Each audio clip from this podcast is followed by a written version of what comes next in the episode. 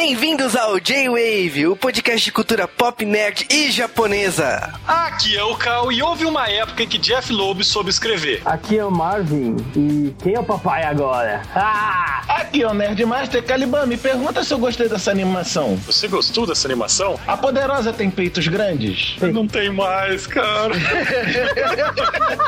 Aqui é o Juba e eu vivo num mundo onde a Poderosa e seus peitos ainda são relevantes. E bota relevante. É do Terra 2, safado. Olha o tamanho dessa relevância. E estamos aqui reunidos mais uma vez para falar de outra animação da DC. Como eles ainda não animaram nenhuma das histórias novas da Poderosa com a Terra, o que é uma tristeza, porque a gente ia ter muito para falar. Eu tinha duas coisas muito importantes para falar sobre essa história. Mas a direita e a esquerda. Mas nós estamos aqui para falar de uma outra animação menos relevante da DC, Inimigos Públicos, baseada em uma história escrita por Jeff Loeb no começo dos anos 2000, beirando sua senilidade. E para falar dessa animação, como é de costume, trouxemos aqui o Marvin Oi! e também trouxemos de volta aqui o Nerd Master. Pelo menos dessa vez não é pra falar de coisa velha, né? Mas olha, eu acho engraçado que a gente escolheu essa obra exatamente por causa de peitos. A gente tinha tantas animações da DC poderosa, peitos, por que não? Aí Inimigo então tá faltando estantes aqui, né? É com peitinho. E também não precisa dizer que essa animação foi sugestão minha, né? É, é um segredo que as pessoas perguntam: como faz pra gravar J-Wave? Fala o tema. É, né, viu? Olha, surgiu um tema. aprendeu. e apre- Olha que coisa. Pô, e depois dessa apresentação e o Nerdmaster estragando, né? Que ele escolheu o tema. Agora a gente vai direto para o podcast.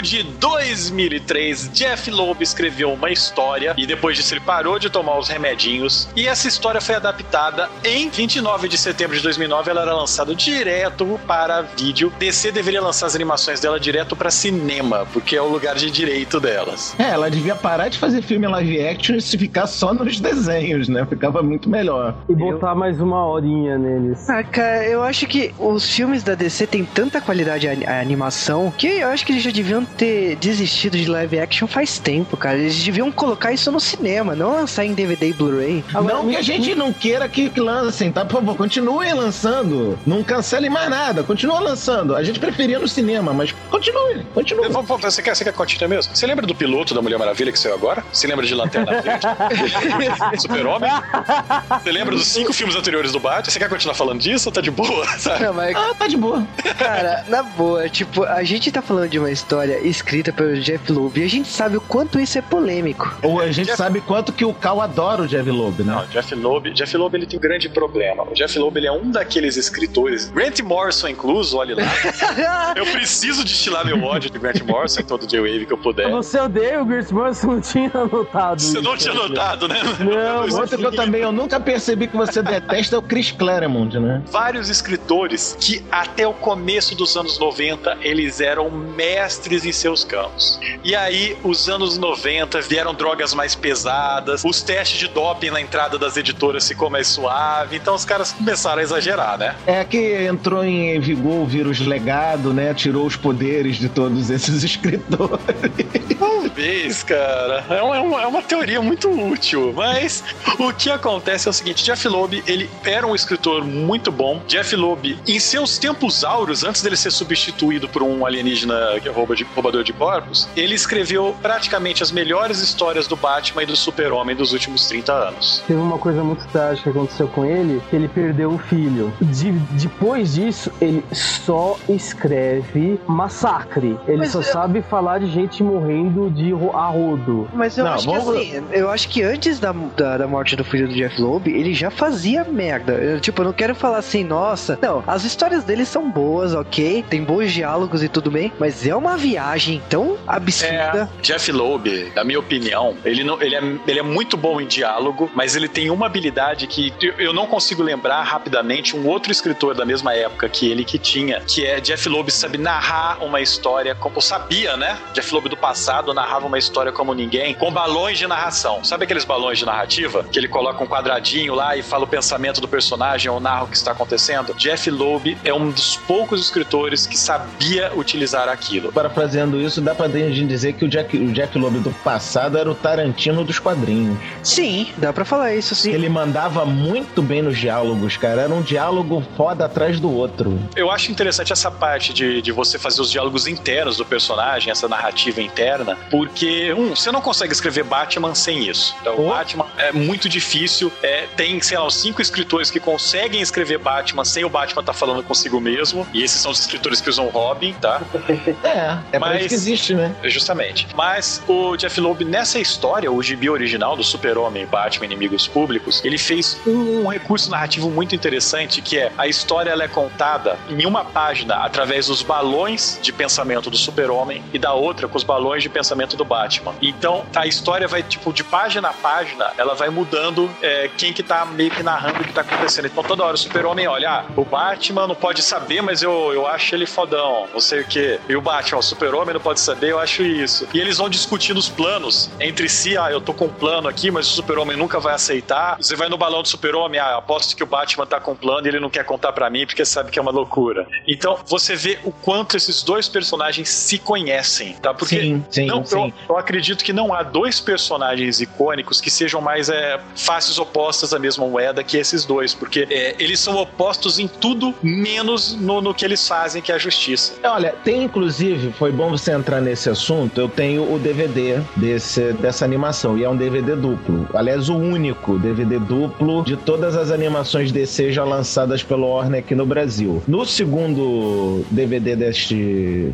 título, tem justamente um documentário chamado é, Guerra de Mentes, a psicologia do Batman contra a psicologia do Super-Homem. E eles colocam nesse documentário, cara, que é muito parecida às origens do Batman e do Super-Homem. Os dois são órfãos, os dois perderam muita coisa. A única diferença que causou realmente a ruptura entre como é que é a psicologia do Batman e como é que é a psicologia do Super-Homem foi o casal Kent ter adotado e criado com amor o pequeno Clark, enquanto que o Bruce só tinha o Alfred. Não que o Alfred não fosse uma coisa legal, mas, porra, não é um pai e uma mãe, né? É, mas não mais, né? Porque os novos 52 conseguiram acabar com isso também, né? Juliano, faz um favor pra mim, meu querido Jubinha. Esquece essa porra desses 952. Esquece. Esquece esta merda.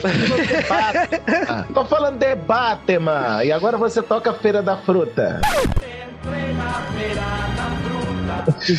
Mas olha, vamos, vamos falar dessa história que a gente tá brincando aqui falando desse universo, dessa revista, né, do Superman e Batman. Mas eu acho que assim, um, um dos pontos principais assim que bate tecla aqui nessa história é o começo polêmico que o Lex Luthor virou o presidente dos Estados Unidos. Na minha concepção, eu sempre vi isso como uma, uma ironia da DC do Bush ter virado o presidente dos Estados Unidos. Isso Nixon, do Bush, de vários outros, né? É, mas pelo momento da política, das guerras que estavam rolando na época, eu acho que, tipo, isso foi uma atitude, uma posição da DC de mostrar, então, tipo, a gente não tá feliz com o que tá acontecendo com o nosso país agora. E ao colocar o Lex Luthor ali, eu acho que eles deixaram isso bem transparente, eu achei que até pro público pensar o que tava acontecendo com o país. E o, a questão é que quando o Lex Luthor assume os Estados Unidos e consegue essa popularidade, a primeira coisa que ele coloca no poder é a questão de ele quer controlar os super-heróis. Registro de super-herói da, da Marvel, um abraço, né? É, mandou lembranças, né? Só Guerra cinco Civil. anos antes, né?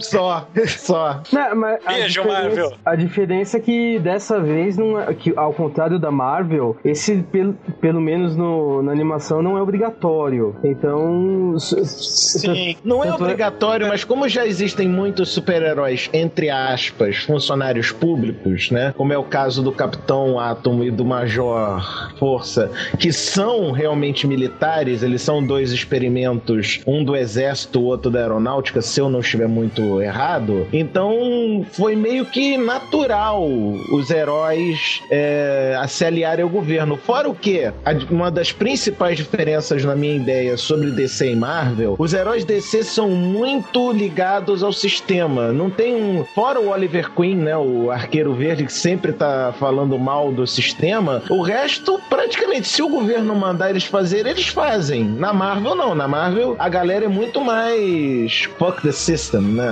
Da baixo o governo.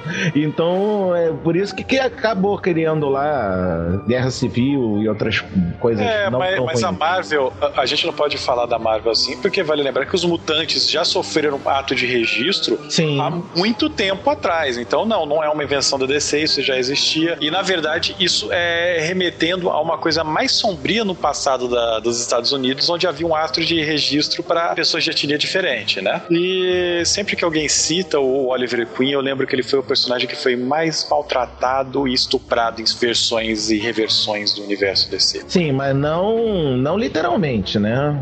Né, Literalmente. Não, sim. não, não, não Literalmente. É. Literalmente. Não é, não é uma piada. Literalmente.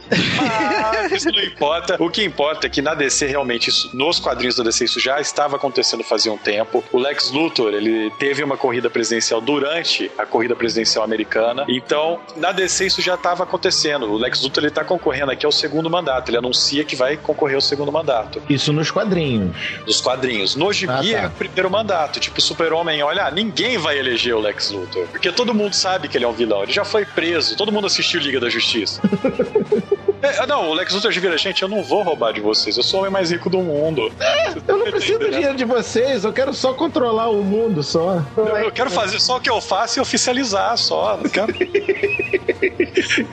Cara, mas eu acho que, tipo, ele entra assim já botando assim a banca, né? Porque ele quer, de qualquer maneira, assim, que os heróis fiquem do lado dele. E lógico, ele, ele vem com todas as suas ironias, né? Porque o Superman não acredita nele nem aqui nem na China, né? O Superman não vai se render e, e aceitar ele como presidente. Não, Mas que, lógico. mas que, que puta, é, é foda. Falando um pouquinho só da animação, é, isso é logo os, sei lá, 10 primeiros segundos de animação. Isso é só pra tu ver como é que na animação o negócio é bem, bem arrumadinho mesmo. Aí a, tá a apresentação do, do Lex Luthor, né, falando com, que é o, o discurso de abertura, né, o discurso de posse dele no- nos Estados Unidos. Aí ele já fala que já conseguiu alguns super-heróis ao lado dele. Aí ele fala Capitão Átomo, Katana, Major Força. Quando ele fala poderosa, e o Cal sabe disso porque ele, ele rodou essa cena em frame por frame, os peitos delas aparecem 10 segundos antes dela, atrás do Capitão Átomo.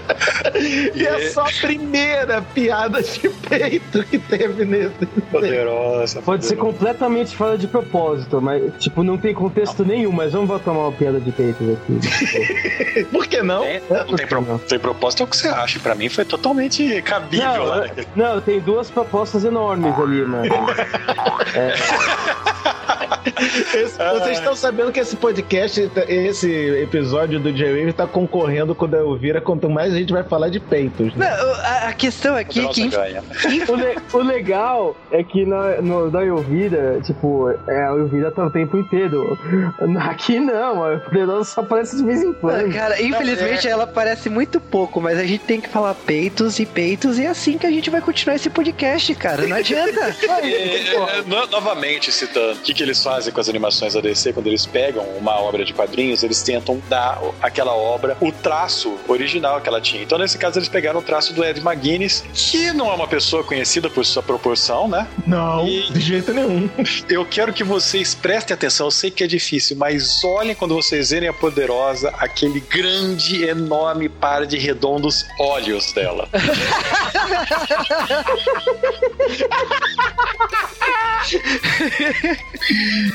Sério que a história foi pro brejo, né? Nossa discussão hoje vai ser. Eu tô falando dos olhos, não, porque ela, ela parece, sei lá, cara, tá ligado aquele ratinho do deserto, manja? Não, mas a poderosa de boa, ela tá com traço muito mangá, né? Tipo, ela Muito tá com... anime. Tá muito Não, mas é o, é o Ed McGuinness, é o Ed, Ed Não, McGuinness. eu, eu- eu nem falo assim, é, o anime eles normalmente reduzem assim a coisa. É, sabe, pa- parece exagerado, caricato, igual um, um quadrinhos mesmo. É muito estranho o traço do, do da poderosa. É, caramba. Bom, Não, continuando a história, se der, se dá pra fazer isso. É, mas com peitos na história, vamos continuar. É, mas basicamente o que acontece? O super-homem não tá topando esse negócio do Lex Luthor, ele tá achando que o Lex Luthor vai aprontar alguma coisa. Ah, Oh. Gente, eu, eu, é, eu acredito em Lex Luthor. Uh! E Papai eu Noel acredito também? muito mais em Harvey Dent do que no Next Bah, bah, aquele Harvey Dent lá é um duas caras, mas o negócio Você viu a piada vindo de avião fazendo tchauzinho, cara. Mas, e, e- e eu, eu vejo algo muito em comum com o Lex Luthor, né? Porque eu, eu, eu, eu tô ficando parecido com ele conforme passa o tempo, sabe? Careca. Careca? Mas- é. Eu tô ficando, tô ficando rico, mas. Eu pensei, que, Careca e maligno. eu pensei que você tava ficando com duas caras também, cara. Não, esse é o Lex Luthor. Calma. Alex Luthor. Caramba. É, mas basicamente o Capitão Átomo, ele tenta dar aquele moralismo no super-homem. Não, olha, você tem que lutar pelo, pelo que você acredita e tal, não sei o que, você não pode fazer isso, o Lex é bonzinho, mimimi, mimimi. O super-homem dá um foda-se em todo mundo. É, E eu aí- acho engraçado isso que ele fala. Você tem que lutar pela justiça. Eu, Superman, que não é o que eu tô fazendo? Mas nós somos então apresentados a um outro personagem muito clássico da DC, Novo 52, eu odeio vocês pra sempre, que é Amanda Waller. Uh, Amanda. É, é, vou falar a verdade pra vocês, é Nick Fury, Nick Fury, você é uma É a Nick mocinha. Fury de sa... É a Nick Fury. Não, a Amanda Waller dá um tapa na cara do Nick Fury e ainda puxa aquele tapa-olho e solta na cara dele. Tá de sacanagem. Gente, a, a Amanda Waller, quando ela foi criada, ela é um, sei lá, uma senhora de meia idade, negra, gorda e baixinha, certo? E ela é um dos personagens mais excelentes da DC. Ela faz literalmente o que o Nick Fury faz pra Marvel, mas ela impõe muito mais respeito do que o Nick Fury. Cara, só pra tu ter uma ideia, ela foi criada pra cuidar da, do, do Esquadrão Suicida, que é um esquadrão de vilões. E ela dá moral num, num bando de vilões, os vilões metendo porrada, querendo um comer a cara do outro na, na prisão. A Waller chega, todo mundo, opa, oi, tudo bom? Eu vou dar um spoiler pra vocês: só duas pessoas do Esquadrão Suicida morrem quando elas não estão mais no time. Ih. Mas, Fazer o quê, né? Ela não Mas Waller. mais Nova 52? é, tá, mas ela agora ela, ela tem 20 anos, magérrima. É, Marvel. É, tipo, não é mais aquela Amanda Waller. Gente, ó, é, as pessoas elas ficam, elas criticam quando a gente tem essa mudança de, de personagem. Aliás, eu não entendem, porque, ó, ah, mudaram o teu personagem, os fãs reclamam, não sei o que. Cara, desculpa, mas a Amanda Waller, ela era um personagem excelente que não tinha nenhum tipo de atrativo a não ser a excelência do personagem. Você botar uma gostosona de 20 anos pra atrair mais interesse. Não precisa! Não O precisa. importante na Amanda Waller não é o sex appeal, é, a, é o awesomeness, né? Mas a eu acho- podacidade. As bolas! Eu- As bolas Pato, dela. isso. pato. É, mas não tá debaixo das pernas. Então, Calma. Ah, Mas ó, ah, a história é a seguinte, vamos lá. Amanda Waller e Lex Luthor, eles descobrem que tá vindo um grande meteoro de kryptonita cair em direção à Terra. Então, tipo, vai dar merda. O Lex Luthor, ele fez as contas na cabeça, né? E ele tem uma ideia de que vai parar esse meteoro. Na- A primeira intenção dele, ó, tá vindo um meteoro, esse meteoro vai destruir a Terra. Porém, os Estados Unidos e eu, Lex Luthor, vamos parar isso. E até esse momento, tipo, não tem nada de errado com o Lex Luthor, e nem na versão do filme, nem na versão do, do gibi. Lex Sim. Luthor realmente tá querendo parar isso, ele não tem nenhuma segunda intenção. Ou tem, E- a gente não sabe, né? É, aí. Alex é, Luthor, por favor. o Lex Luthor, a primeira coisa que ele faz, ele pede ajuda ao super-homem. O que você fala, caraca, o Batman já olha, você sabe que é armadilha, né? O super-homem, ah, não sei, mas eu sou super-homem e. Tem que ir lá, né? Fazer o que É, fazer o quê? E aí Não, você- as- não, o diálogo é ótimo. O Batman, você sabe que isso é armadilha, né? É o Superman. É, eu sei, mas você me conhece, eu tenho que ajudar. Aí o Batman, você sabe que eu não vou lá pra te socorrer, né? Ah, eu sei, é que eu te conheço também. Eu sei que você vai lá pra me ajudar. Basicamente.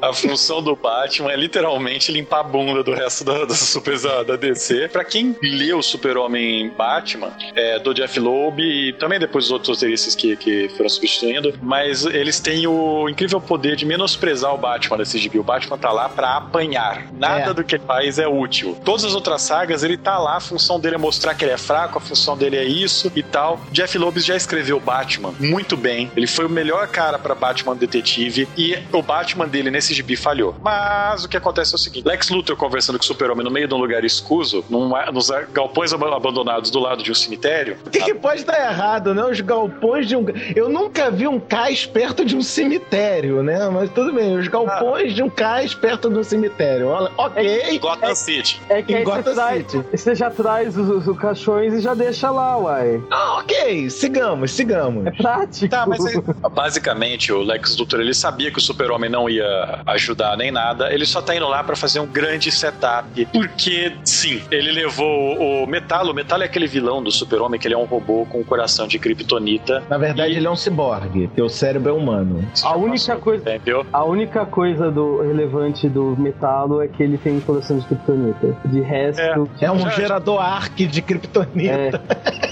Basicamente, o Metalo tá lá pra enfraquecer o Super-Homem. E o Metalo, ele tá lá, ele quebra a cara do Super-Homem, bate no Super-Homem, depois espanca o Super-Homem, aí varre o chão com o Super-Homem, aí o Batman vai lá e salva o Super-Homem, né? Uma, uma... Super-Homem é a donzela em perigo do Batman. Não, uma, uma pequena, um pequeno detalhe que é bom a gente salientar nisso é que esse, esse Metalo que tá aí é tipo a versão 2.0 do Metalo, que é o Metalo Transformer, né? Que é o Metalo que, que pega uma lasca da kryptonita do coração dele e transforma mão dele numa arma e dispara a kryptonita no corpo do, do super-homem. Oi, não é assim que funciona a pistola, tá ok? Obrigado. O é... engenheiro, agradeço. Assim, como a kryptonita funciona mesmo? É uma bala, ele fez uma bala que fica no coração, mas não fica? Ah, e aí... a, a, história é meio assim, na verdade, uma coisa que não é tão bem descrita que, que do super-homem, mas o super-homem ele não perde os poderes quando ele tá com kryptonita. Não, ele enfraquece, como se estivesse tomando envenenamento radioativo, é, que é o que acontece. A, a, impressão, tipo, ele continua invulnerável, ele continua forte, só que o negócio é o seguinte: é realmente um envenenamento radioativo nervoso. Os poderes dele ficam mais fracos, mas ele ainda consegue voar, ele ainda tem super força e tal. Só que ele fica, tipo, sei lá, com uma dor de cabeça dos infernos, fica molenga e tal. Basicamente igual você, meu amigo, ou todo mundo que tá ouvindo. Ah,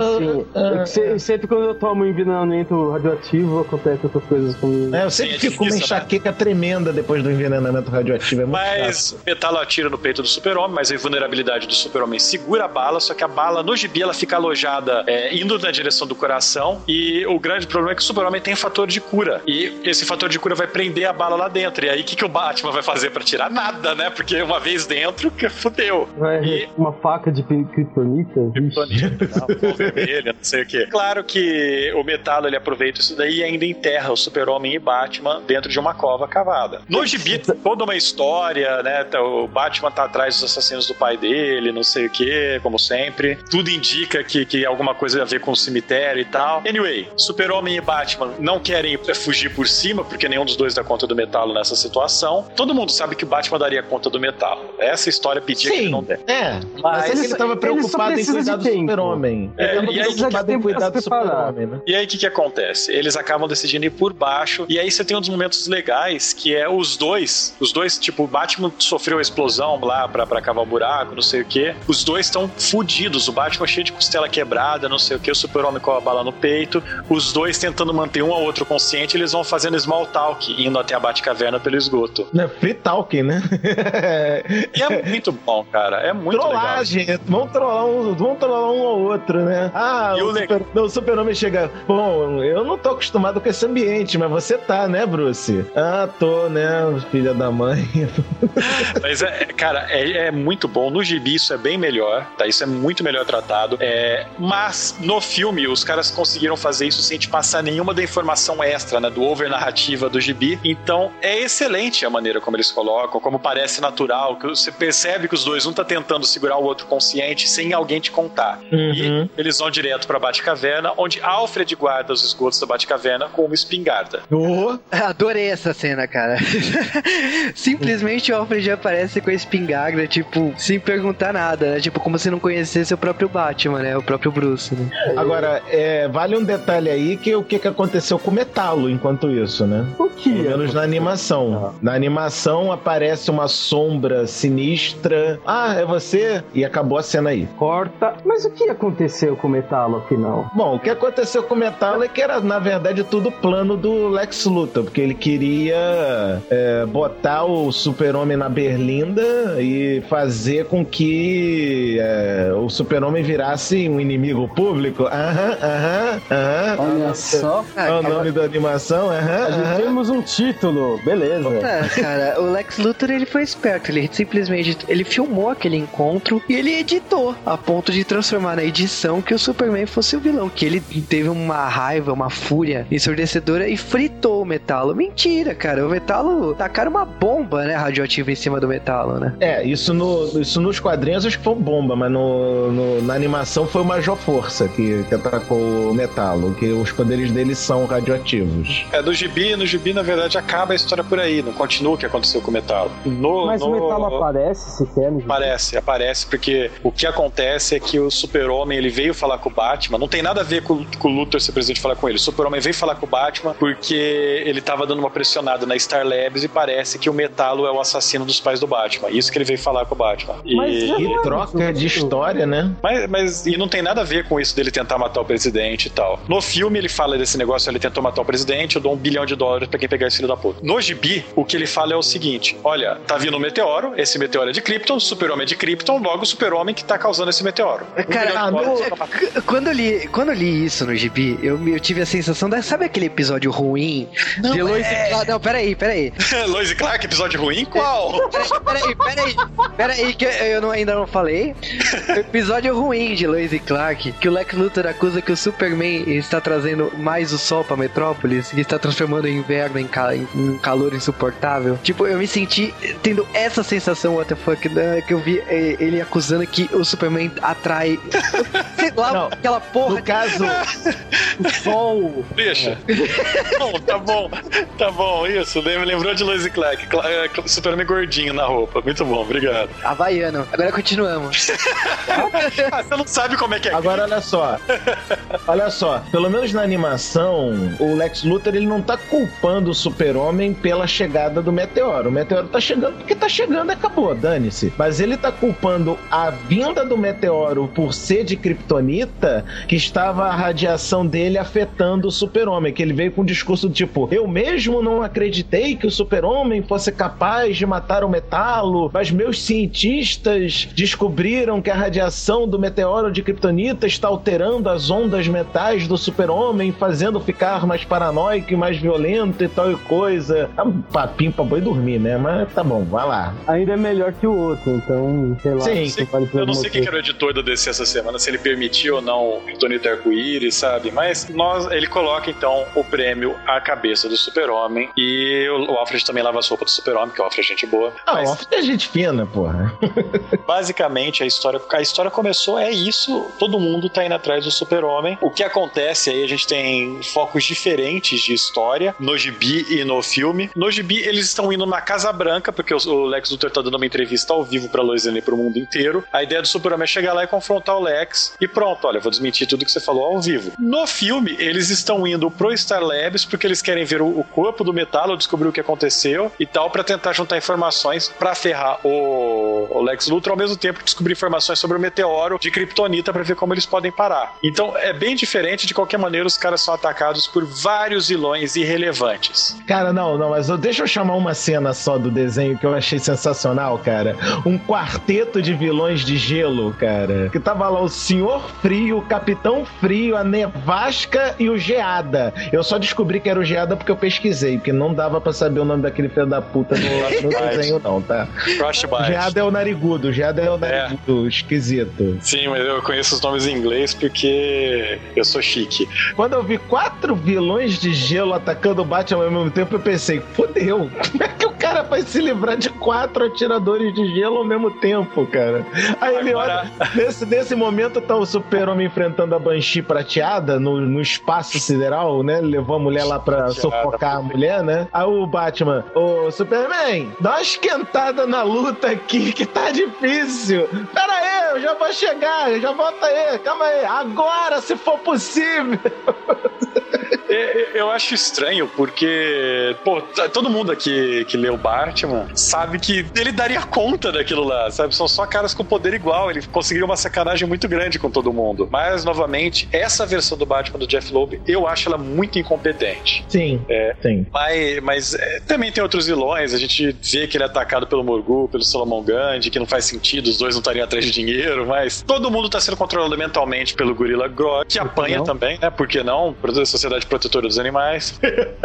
Cara, mas uh, falando sério, pra mim assim, tipo, ignora. lo- Eu, eu desliguei o cérebro faz tempo nas cenas de luta. Eu não, eu não, me, não me pre- eu me- não me preocupei com isso. Por quê? Porque um dos pontos mais altos dessas animações da DC são as lutas. E tipo, eu piro naquelas lutas com o Superman e o Batman tentando achar alguma solução pra sair daqui. E essa luta de gelo, pô, eu achei sensacional. E por que, que é- é- eu preferiria se não tivesse essa explicação de, pô, do Gorilla Grodd estar dominando tudo lá? Pelo amor de Deus. Não, mas olha só, pelo menos eu entendi pelo menos da seguinte maneira: o Gorilla Grodd só entrou em cena quando entrou o Salomon Grundy e o Mongu. D- Antes disso, por- como por exemplo o ataque dos quatro Gelados. gelados, eles estavam por conta própria, não era o Grodd que tava. Então, no gibi, no gibi, o que eles estão conversando é que os vilões. Ele tem um problema com os vilões, porque são todos vilões tagarelas. E nenhum deles está falando. Hum, É, mas, cara, é, é o que eu falei, você tá procurando lógica. Aqui a porradaria tá rolando. E, não, tipo, mas é explicado, mas. é, cara, o que, o que é esse. é, a gente se diverte com a porradaria. Não, tem até uma piadinha, tem até uma piadinha nessa hora do Molgu e do, Gro, do, do Molgu e do Salomão Grande, né?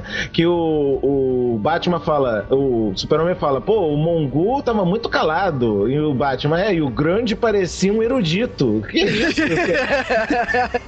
Ah, mas, cara, aparecem os heróis, o time do Lex Luthor, e eles estão lá para quebrar a cara do Super-Homem e do Batman. De, de- tipo, sei lá, se eu pudesse bater no Super-Homem e no Batman juntos, eu me renderia, mas é, tudo bem. Não, e mais uma vez, como é que a Poderosa rouba a cena nesse desenho, né? Porque tá lá na equipe, na equipe Luthor, né? Entrou a Estelar junto com os outros que já estavam na, na equipe. A Estelar, pra quem não sabe da- dos quadrinhos da DC, é uma das personagens mais sex appeal que existem na DC. Ah, o que o Nerd Master quer dizer é que ela é a biscate mais biscate da DC. Com certeza, com certeza. É pra você ver que ela, ela consegue aprender uma língua nova dando um beijo de língua na boca da pessoa. Então, não é demais, não tem nada demais isso. Mas, Ah, mas pra, tu ver não como é que a, pra tu ver como é que a Poderosa tava roubando a cena em cada cena que ela aparece, eu só fui perceber que a Estelar tava na cena quando ela apareceu voando com o super-homem no céu, porque eu não tinha visto. Ah, mas é, Peraí, cara, quando você vê peitos tão grandes em cena, tu- tudo muda. Você não presta atenção em nada, cara. É, é- esse é o fato. Vira uma Caraca, coisa aquilo- 3D. é, cara. Se fosse em 3D, então, nossa, né? Cara, a, a peitorosa tá tensa. Tem meio que o- o- as grandes habilidades, né? O super-homem, ele é um cara que ele convence as pessoas pelo, pela eloquência dele. Ele é um cara que todo mundo confia nele. E o Batman, ele é um cara que ele é um grande filho da puta. Então ele te convence certeza. porque ele é o Batman, sabe? Aliás, tudo que ele faz é porque ele é o Batman. Acho que é a melhor desculpa, mas ele basicamente deduz em 10 segundos que quem matou o Metalo foi o, o Major Força, que o nome em inglês é muito legal. tem o trocadilho do Major de ser força extrema, né? Força Isso. exagerada, né? Major Force. É, faz sentido, faz sentido. Mas, mas o que acontece é que o Batman descobre que é isso e aí ele fica dando um mind games pra ele confessar. E quando ele confessa, o Capitão Átomo escuta a confissão e tipo fala, ó, acabou, a gente sabe que foi você, a gente sabe que o Super-Homem não matou, a gente vai, você vai ser entregue, não sei o quê. Só que aí a Peitorosa, ela resolve fazer o momento heróico dela, né? Ela resolve- troca de lado, né? Ela fica do lado agora do, do Batman Ela do foi mostrar né? pra gente que ela tinha peito, cara. Com certeza. Não precisava, cara. Ela tá de costas e dá pra ver. Aliás, um comentário muito nerd. O Relâmpago Negro é dublado pelo autor que fez o Geordi LaFord, cara. Vamos continuar. Cara, nesse- uma coisa que eu achei incrível nessa animação, não sei se isso tá acontecendo Ah, e a a DC, Chloe é a Power Girl, a Chloe do Smallville. Sim, ah, eu não sei se isso tá acontecendo com a DC, mas o Relâmpago Negro não era, não era propriedade da Warner, da Hanna-Barbera? Porque o Relâmpago Negro não existia como Relâmpago Negro nos quadrinhos da DC. Tá confundindo ele com o Vulcão Negro, que era um personagem com o mesmo exato poder. E a mesma exata roupa. Exatamente, que era da E a Liga mesma exata etnia. Sim, sim, mas o que acontece é o seguinte: durante o- os anos Pelota, a Hanna-Barbera queria apelar o desenho da, do Super Amigos pro grupo multiétnico. Como eles queriam mudar a raça, a DC não deixou eles mudarem, então eles tiveram que criar um personagem novo. É, eles transformaram o Relâmpago Negro em Vulcão Negro, que o poder não é exatamente só eletricidade, mas ele é igualzinho, a mesma roupa, a mesma cara. Eles transformaram o Red Tornado, né, o Tornado Vermelho, no Samurai. Samurai no samurai.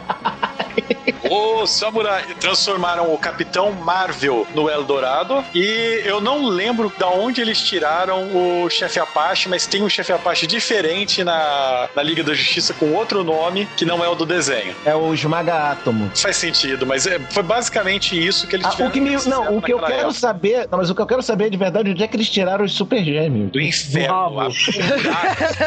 eles abraçaram. E, e- e só pra continuar, o, o Aquaman, a Mulher Maravilha e o Super-Homem também consideram como super-heróis étnicos, viu? Mas tudo Porque bem. são alienígenas, amazonas e peixes. Atlantis, é. Pequena sereia, style. Mas, basicamente, poderosa. Eu não acredito que a gente foi aí. Ah, Voltemos, por favor. Cara, é, ó, poderosa fura o, o Major Força. Com peitos. É, Não, Com os peitos. isso seria um retardo. tinha que tá, tinha que estar rolando uma excitação tensa lá. Mas é, o que acontece é que o Capitão Atom ele olha e fala: ah, é, deu merda, eu sei que foi merda, eu vou resolver isso. Então ele vai lá, absorve a energia toda do, do Major Força e pronto, acabou-se o dia, salvou o mundo. Nesse, nessa brincadeira acaba rele- revelando que na verdade quem matou quem matou o Metalo foi o Major Força, porque ele solta raios radioativos. Sim. Que é uma, que é uma coisa que o Super-Homem não faz. Não, é aquela coisa que naquela cena que eles estavam fazendo autópsia no, no metalo, o Batman botou um, um contador Geiger. Cara, a não ser que a tua visão de calor seja radioativa, não foi você que matou ele. Aí ele pergunta: é radioativa? Não, pomba, não é. É calor. Você vê que o Batman é o filho da puta, né? E aí a gente tem, tipo, a gente tem a tentativa frustrada, o Lex Luthor solta as bombas e não dá nada. E aí é o momento que o Lex Luthor pira. Ele fala: olha, não deu certo, eu não consegui salvar o mundo, eu não tô conseguindo de maneira alguma. Fudeu, certo? Não tem mais jeito. É, meu, Nesse momento a gente tem. Isso, isso tudo poderia ser evitado se o Lex Luthor tivesse visto o clássico dos anos 90, Armageddon. Chamava o Fala- Willis que resolvia. Exato, que fala diretamente que você não pode usar um míssil nuclear contra um, contra um meteoro. Você tem que botar a bomba nuclear dentro dele. Faz muito sentido. Faz sentido. Não, não faz, mas tudo bem. Deixa pra lá. Não, Bruce você não Willis. precisa de uma equipe de escavadores para botar o míssil lá dentro. Mas nós temos então a cena do Rock, que é uma das cenas legais no gibi, no- na série, que basicamente eles mandam é, o Gavião Negro e Capitão é, Marvel para bater no Super-Homem no Batman. Antes disso, tem uma outra cena que eu acho relevante a gente comentar, que é a cena do, do- dos, dos esteroides do, do Lex Luthor. Que ele tá tomando É. um coquetel de esteroides com kryptonita líquida. Isso é muito É, bom, é, cara. é, Isso não, é não é isso é bem muito- No, no, no, no gibi, isso na verdade é, o veneno do Bane, que é uma coisa que não tem no Ah, mas é, é uma- ele fez um coquetel misturando o veneno do Bane com kryptonita líquida. Por que kryptonita líquida? Porque, é, Não, Cara, ele fala me- no, de- no desenho, faz- ele fala assim: Não, eu tô fazendo um coquetel de esteroides pra aumentar a força e kryptonita líquida, por que não? Cara, eu- isso me faz lembrar um outro episódio ruim, dessa vez, de Pequenópolis, no qual tem- É, bom. Nópolis. de, de, de Já falou Pequenópolis, é porque é pra escrotar, É, né? cara? mas é lógico, peraí, peraí. De que uma garota gorda descobriu como emagrecer batendo kryptonita no, liquid, no liquidificador. E é um episódio É mais. shake. É, é shake. Tipo, e ela vira um monstro, porque tudo que ela come ela consegue emagrecer. É o, o episódio maravilhoso dessa série. É, de- deixa eu te falar quem escreveu esse episódio. Eu te dou uma chance. ah, Jeff Loeb, né? Bingo! Você tá manjador, hein? Agora, o Você que tá. importa é o É Uma coisa que eu quero chamar a atenção, uma coisa que eu quero chamar a atenção nessa cena dos esteroides é o seguinte: crianças, não usem drogas. Você pode ficar tão chapado, tão alucinado que você acha a Amanda Waller gostosa. Você sabe o mais foda do Lex Luthor? É pra quem conhece o Lex Luthor, algumas coisas que se passam batido é que, um, o Lex Luthor é um bandido, filho da puta malvado, mas ele tem. A, a humanidade é é a coisa que ele mais estima, certo? Então qualquer merda que vai acontecer com o mundo, ele vai parar o que tá fazendo pra salvar o mundo. Isso acontece toda semana nos gibis, correto? Uhum. A outra coisa é que o Lex Luthor, ele é um cara que, tipo, ele não é, é, vamos dizer, guiado por aparência. Então, é, é o único interesse romântico que ele tem na Lois Lane não é pelo fato dela ser uma top model, é pelo fato dela ser uma pessoa que consegue questionar tudo que ele faz. e o fato dele ter esse tá. interesse na Amanda Waller é justamente porque ela é uma pessoa que questiona ele, que tem, que tem capacidade de questioná-lo. Tá, Então, ok. Literalmente, por mais que ela seja mais velha que ele, mais acabada, não sei o que, pra ele, o que importa não é isso, é a cabeça dela, sabe? Ou como diria a própria Amanda Waller, é aquela mente maravilhosa. Não, cara, Mas- uma coisa que me uma coisa que me chamou muita atenção, principalmente quando o Lex Luthor começou a, a ficar doidão mesmo, é que é perceber que ele tá falando com a voz do pai do Timmy Turner. Outra coisa. Acabou de destruir padrinhos mágicos, cara. Mas não tem problema, porque Super-Homem e Batman apanham de Capitão Marvel e do Gavião Negro. A gente não sei o que Gavião Negro está fazendo aí, ou na DC, mas não Ah, tem ele problema. precisava de um personagem com um capacete pro Batman se disfarçar. É um bom motivo pra ele. Gente, é tanta gente melhor porque dá conta de parar o Batman, tipo o Batman. o cara tem que escolher ele, mas não tem problema. O que importa é que eles fazem uma manobra rock, que é que os dois trocam de lugar, mas trocam de, trocam de adversário. O grande segredo é que, na verdade, eles não estavam trocando de adversário com aquela manobra. Era pra enganar o Capitão Marvel e o Gavião Negro, porque, na verdade, eles iam bater nos dois e usar a roupa deles pra entrar na- no castelo privado de Luthor. Ah, cara, anos 60 é demais isso pro meu gosto, cara. Esse negócio. Isso é só pra, não, isso é só pra você ver como é que o Super-Homem realmente era cópia do Capitão Marvel, que ele ficou, ele ficou perfeitinho no uniforme do Capitão Marvel. É, cara, o meu problema não é esse, cara. O meu problema é de onde que o Batman tirou o traje dele depois, entendeu? Sabe o que é o meu problema? Sabe? Ah, insira aqui uma Muito- referência de Não, Batman. não, não, sai daqui, sai daqui, filha da fruta. que realmente- sabe o que, que realmente me deixa muito encafifado? É que o Super-Homem tava com o uniforme dele por baixo da roupa do Capitão Marvel. E o Batman, sabe-se Deus como, depois ele pegou o uniforme dele de novo. O, quer dizer que o Capitão Marvel e o, Gavi- e o Gavião Negro estavam pelados? Provavelmente. Provavelmente. Chato. Isso é pedofilia, viu? Talvez zoofilia, dependendo da série que você estiver pegando. E peraí, as asas do Gavião Negro não eram naturais? Não. Ah, era só na mulher Gavião Gavião que era Tanagariana, né? Tem razão, tem razão. Depende da semana, os tanagarianos não têm asa também, viu? Ah, depende. Lembra o da Zero que tem tipo uns 20, li- literalmente um, uns 20.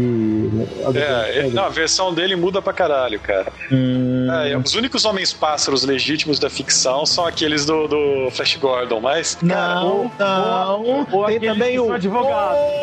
Homem Pássaro. Ou os que ele é um advogado, advogados. advogado não conta. Advogado é muito bom. Harvey, o advogado. Mas, gente, o que importa é o seguinte: depois desse quebra-pau, é, eles têm que ir correndo pra tentar parar a merda, ou com os dados que eles roubaram do Lex Luthor, que a Amanda Waller dá pra eles, né? Amanda Waller não gosta de ser violentada por um cara careca. É.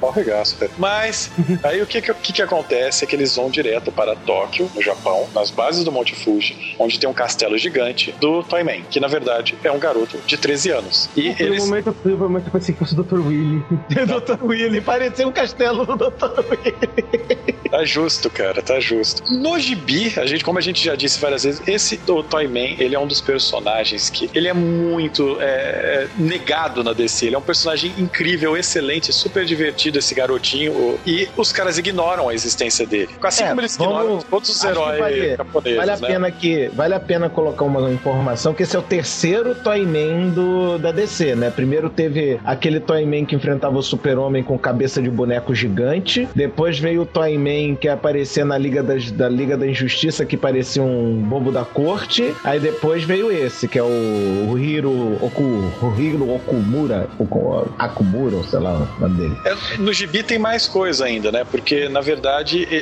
ele é um dos caras que fornece tranqueira pro Batman, sabe? É, cara... Sim, é porque os dois primeiros Toyman, os dois primeiros Homem-Brinquedos, eram bandidos, eram vilões do Super-Homem, entendeu?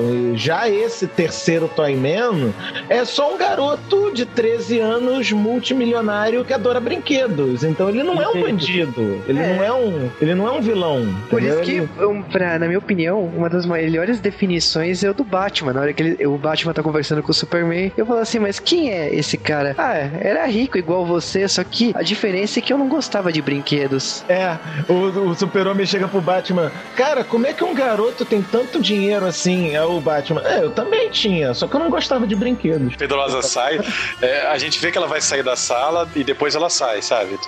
Mas o, que, o que acontece. Aí depois ela sai. o que acontece é que ela chega lá, ela fira pra eles: olha, vocês vão lá falar com ele, eu tô de boa aqui, não volto lá não. é, você não... Ele já ficou muito perto de mim. Ele, não. ah, mas ele é só um garoto, não é não. não ele tem 13 anos. Um adolescente. É muito bom, mas. Tá naquela fase. No gibi é engraçado porque eles mandam a poderosa pra falar com ele, porque ele só, que, só toparia falar se fosse com ela, sabe? No gibi, é, é no gibi. É. Aí ela fala, ah, mas o que, que eu vou fazer com ele? Ah, você distrai ele até a gente chegar. Como eu vou fazer isso? Aí o foco do quadrinho é justamente o logotipo do, do uniforme dela. É, ah, nossa, tem um logotipo, né, no uniforme dela. o, logotipo, o, logotipo o, legal é o motivo, é o motivo porque tem aquele buraco, cara, que no gibis isso é contado, é para ser poético, mas é uma putaria, né? Porque ela é, em alguma dimensão paralela, ela tá com crise de identidade aqui, mas ou ela é prima do super-homem ou do Aquaman. do super-homem. Então, ela tem aquele... Uh, que, que logotipo eu coloco no, no, peito? Ou eu coloco o logotipo que o Aquaman tem, né? Que, sei lá, é, é o Bastião. Isso. Ou eu coloco o símbolo do super-homem, não sei o quê. E, mas ela não sou kryptoniana de verdade. Quem eu sou? Não sei o quê. Ela foi lá e colocou visão de calor e furou o buraco do logotipo dela. Porque ela falou: Ó, esse aqui é um buraco e eu só vou. Eu tô esperando alguma coisa para tapar o meu buraco. a piada veio galopando de longe. Veio voando, né? Você tem certeza que isso não foi intencional? Porque, tipo, é muito óbvio, cara. É, com certeza é ridiculamente óbvio, mas é, chega a ser engraçado o Toyman zoando. Ah, vocês viram a poderosa, não sei o quê. Peça desculpa pra ela. É... Eu tava testando óculos de raio-x, mas fala pra ela que era só um teste, tá? Porra, mas quem não usaria óculos de raio-x na frente da poderosa? Eu usaria o tempo todo, cara. Nossa, cara. O burri, a burrice do Toymin foi ter contado que ele tava usando óculos de raio-x. Ele podia só botar na cara, ficar conversando com ela de boa e pronto. Mas não, o babaca do garoto foi contar que aquilo era um óculos de raio-x, tomou um soco e quebrou a lente do óculos. Cara, mas você tem, que, você tem que pensar que, tipo assim, ele pode ser o maior gênio milionário que existe, mas ele continua sendo um adolescente punheteiro. Então a reação.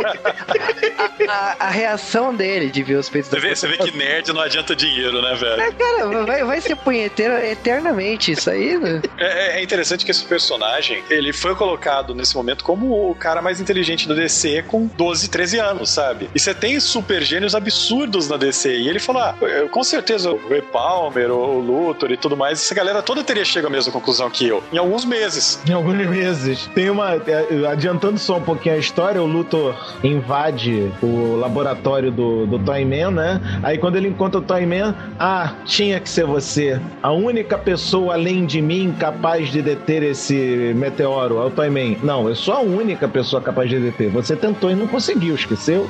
Chupa! Ah, tem outras também, né? O Batman, você não consegue mais rápido? Claro, tudo bem, é só você achar outro garoto que 300, mas...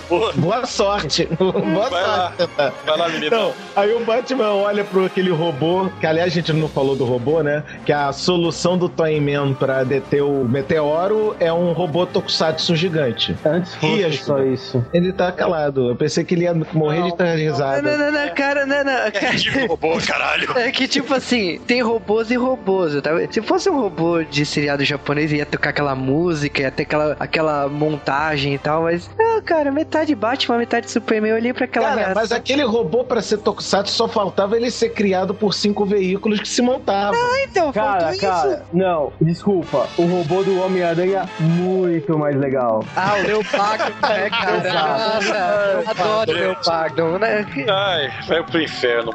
Aí é vintage. Ó, Aí, vamos calma, lá, calma, ó, foda-se, foda-se. Lex Luthor chegou, tá com a armadura detonadora de Lex Luthor roxo e verde, que é uma cor boa pra vilão. Tá Não, cara, os eu adoro, eu adoro essa armadura roxa e verde. Vocês podem me zoar o quanto vocês quiserem, mas eu Zoar adoro pro resto da armadura.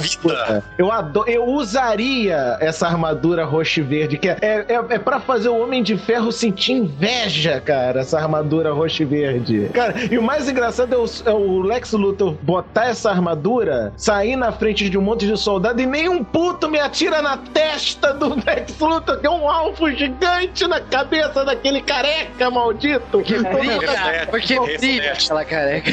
Brilha, brilha ofusca. Ah, ó, um momento agora de curiosidade de quadrinhos incrível, tá? Esse daqui é talvez pra explicar por que essas cores, por que, que o Coringa e o Lex Luthor têm essas cores. O que acontecia antigamente nos quadrinhos, havia uma tecnologia de imprimir cores, usava só quatro cores, que por acaso é a mesma tecnologia que usa hoje, só que hoje ela é decente, né? Que basicamente você tinha um tom de azul, um tom de vermelho, um tom de amarelo e o preto, pra fazer todas as cores. É, esses tons se chamavam ciano, magenta, amarelo e preto. Você explicar pra um ouvinte, ah, tenta explicar uma cor pra uma pessoa no podcast, não dá muito bem, né? Mas. Vai no Google. O- ah, sim, sim, procura Semic lá no Google. O Google vai corrigir porque você escreveu errado. Mas. é, é, é, isso daí naquela época era chamado do padrão Four Color, que é um gênero de quadrinhos hoje, que é o gênero é, da época da Golden Age, que eram os quadrinhos mais simples, bobos e tal. O que, que os caras descobriram, por, a- por psicologia pura mesmo, análise bem simples, eles descobriram que os heróis eles tinham que ser de cores brilhantes e chamativas. Por exemplo, as cores básicas, azul, vermelho e amarelo. Eu quero que vocês Nada a ver com a bandeira americana, né? Sim.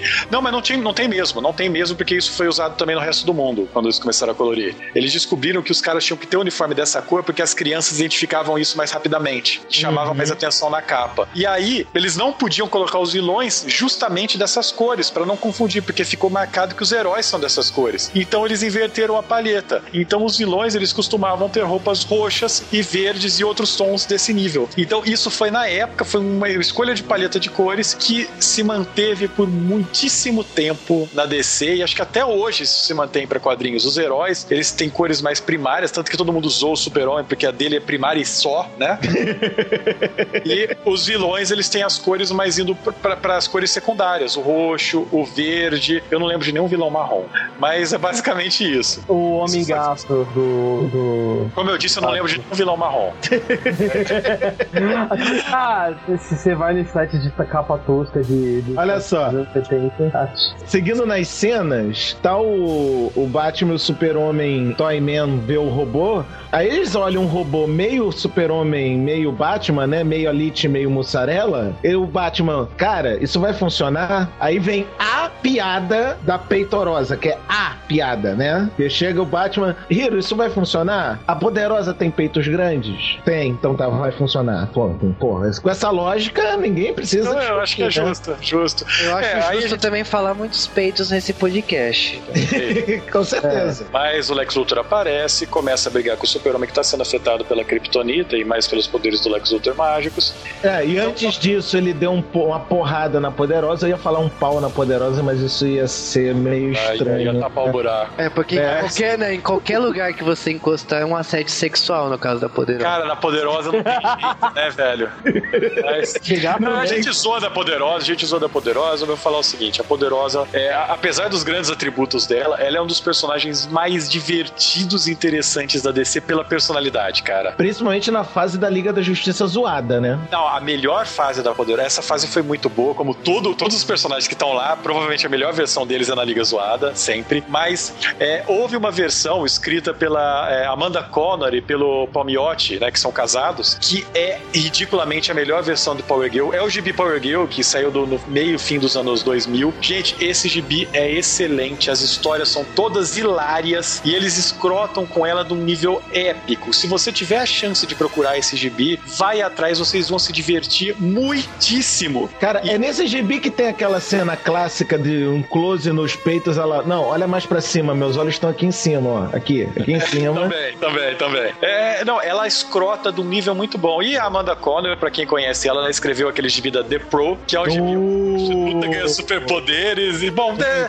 vão atrás, vocês vão se divertir muito com The as Pro é muito desse bom, casal. Cara. The Mas, Pro é muito bom. Batman vê que o. Que é, tipo, como, como ele vai. Alguém vai ter que ir pilotando o robô, já que o Lex Luthor quebrou o painel de controle, Batman chega à conclusão: Super-Homem não vai dar conta, eu vou. Enquanto o Super-Homem fica brigando com o Lex Luthor. É, pra alguma coisa o Batman tinha que servir nesse desenho, né? Até agora ele não fez nada, né? Basicamente, o Super-Homem fica brigando com o Lex Luthor, vai quebrando a cara dele, até levar ele pra, pra um lugar público onde as pessoas veem que ele causou tudo, ele é um merda, ele é um bobão. O Super-Homem, ele até, quando o Batman explode no meteoro e todo mundo acha que o Batman morreu, spoiler, o Batman não morreu, é, o Super-Homem até passa pela cabeça dele matar o Lex Luthor, mas ele não faz isso, né? Ele, tipo, o Batman não, não toparia. E aí chega o, o Capitão Atom e fala: Ó, oh, você quer saber, Super-Homem? Você tá de boa, eu vim aqui prender esse presidente façário.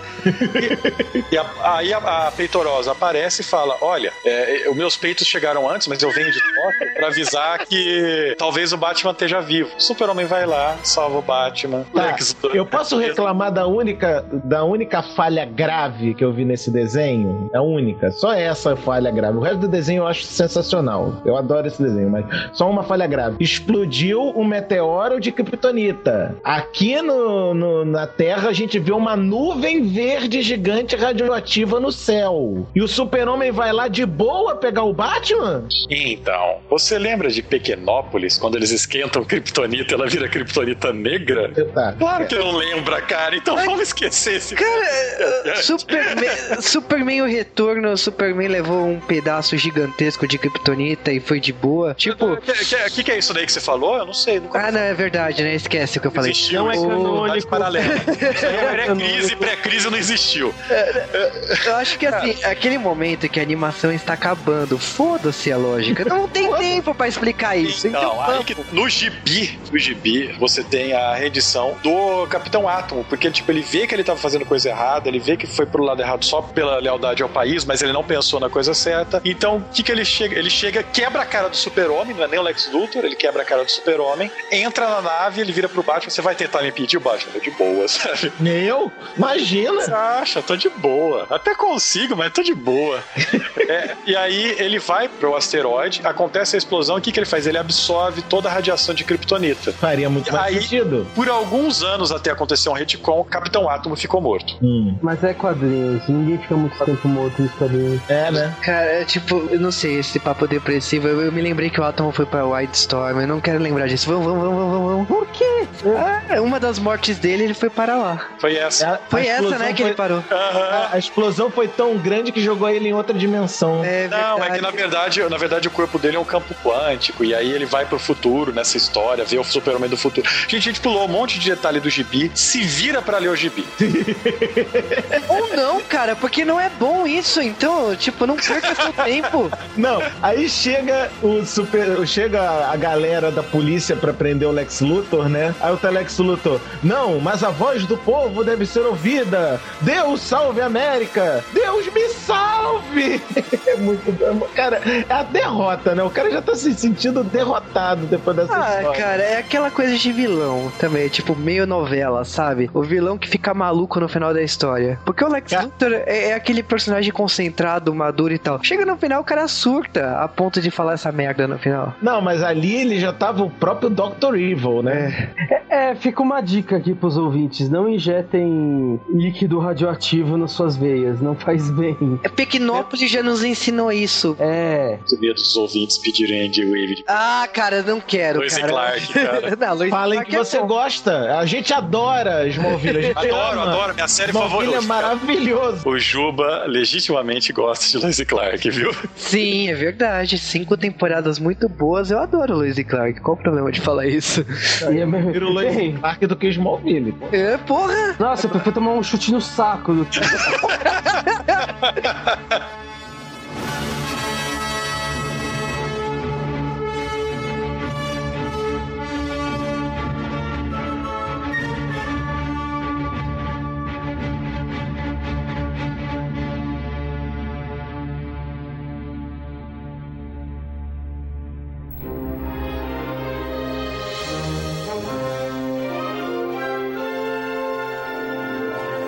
Super-Homem e Batman, Inimigos Públicos, é um dos últimos gibis legíveis de Jeff Loeb. Então, se você quer saber um pouco de lição de história e ver o que foi a queda de um escritor que um dia foi bom, pula esse gibi, vai fazer outra coisa, não sei, mas sei lá, leia, leia, né? Porque lição histórica é boa. Leia as coisas boas dele. Ele escreveu histórias excelentes de Super-Homem e Batman nos anos 90, vá atrás disso. Longo Esse gibi- Halloween, né? Longo Halloween, as continuações de Longo Halloween, quatro estações e tudo mais. Mesmo assim, a animação, agora falando de animação, a gente tá falando aqui de Bruce Timm, ele pegou uma história é, que não é uma história muito boa, é uma história que na época vendeu bastante, porque se tem Super-Homem e Batman no título, cara, vende pra caralho. E na época, Jeff, Jeff Loeb vende até hoje, então fazer o quê, né? O mundo não sabe o que, que é. É, Como é que é o nome daquele maluco dos anos 90 que, que todo mundo tira sarro, mas ainda vende? Rob Liefeld. Isso, ele mesmo. Rob Ele Liefeld. vende. Que botar Rob Liefeld nessa conversa tava tão E se falou de. Smallville, se falou de Pequenópolis, se falou de Lois Clark, por que não Rob Liefeld, cara? Mas medalhar de vez, né? A Pra conversa, né? cagar, se é pra cagar, por que, que não caga bem? Mas o gran- o grande esquema disso daí é você ver a animação, ver que eles conseguiram pegar, sem aquela over-narrativa, né, narrativa exagerada do Jeff Loeb, e conseguiram fazer essa obra ficar coerente e fazer sentido. E ela faz mais sentido, na maior parte das partes, exceto no final, do que a obra original. Como todas as animações da DC, galera, se vocês não viram, vocês estão perdendo tempo. É um, é um filme legal, eu não cheguei a ler os quadrinhos, mas o filme é divertido.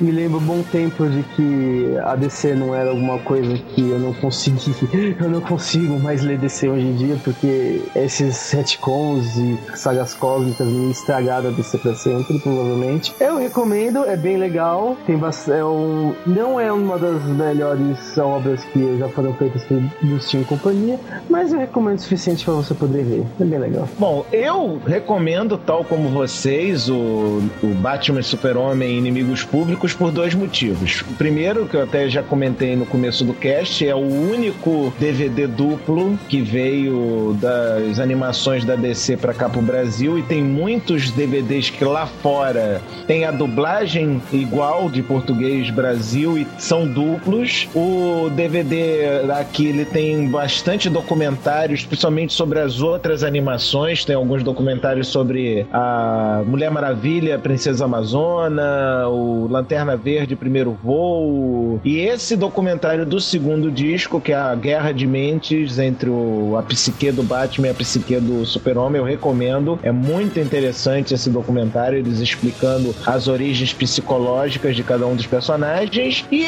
como jabazinho final, né, que é bom, eu sou Alexandre Nerdmaster, do podcast Paranerd, www.paranerdia.com.br. Visitem lá este querido tio do Cal. Falando de Superman, Batman, inimigos públicos, é nostálgico porque eu comprava Superman e Batman pela Panini, que saiu no Brasil, então eu acompanhei essa saga nos, nos quadrinhos. E eu fiquei receoso quando anunciaram esse filme, porque eu falei assim: não é uma saga boa, definitivamente. Me surpreendeu muito pelas mudanças, porque o Superman tava numa fase horrível nessa época, com, com os personagens que foram inseridos. E assim, fizeram mudanças pontuais, trocaram heróis pra caramba. Todos os heróis secundários não tem nada a ver com o universo do Batman Nem com o universo do Superman, mas os diálogos bons restaram. E eu acho que assim, um dos grandes méritos das animações da DC é que eles conseguem melhorar a merda. Então, quando um material é muito ruim, que nesse caso aqui, que é divertidinho para ler, mas não é bom, definitivamente é um material totalmente esquecível. Quando vira animação, eu não sei o que acontece. Na produção da DC, eles conseguem transformar merda em ouro. Bruce Timm. É, Bruce né? Timm. Não, pegar um material ruim e transformar em algo bom, isso é um mérito enorme. E eu acho que assim, o grande mérito de vocês irem atrás dessa animação do Superman Batman Inimigos Públicos é porque é bom. Simplesmente é bom. As lutas são sensacionais, o roteiro é sensacional, flui, que é uma maravilha, os, Os diálogos. da Poderosa são sensacionais. É, os peitos. Fluem, que é uma maravilha. Eu acho ainda que essa animação vai ganhar uma versão em 3D, porque merece. Mas é brincadeira. uma brincadeira. Falando sério, eu acho que se vocês gostam do Superman, gostam do Batman e espera alguma história que os dois funcionem muito bem em cena, aqui tá um, um bom exemplo. Eu acho que é altamente recomendável. Se vocês não conhecem, olha, vocês estão perdendo tempo. Corre atrás de Superman, Batman Inimigos Públicos. Agora, vai lá. Tá baratinho, não, é sem sacanagem, tá baratinho. Tu acha em qualquer boa loja por R$12,90, cara. Fácil. É tranquilo tu achar isso no- nas lojas de, de melhor qualidade e das de piores também.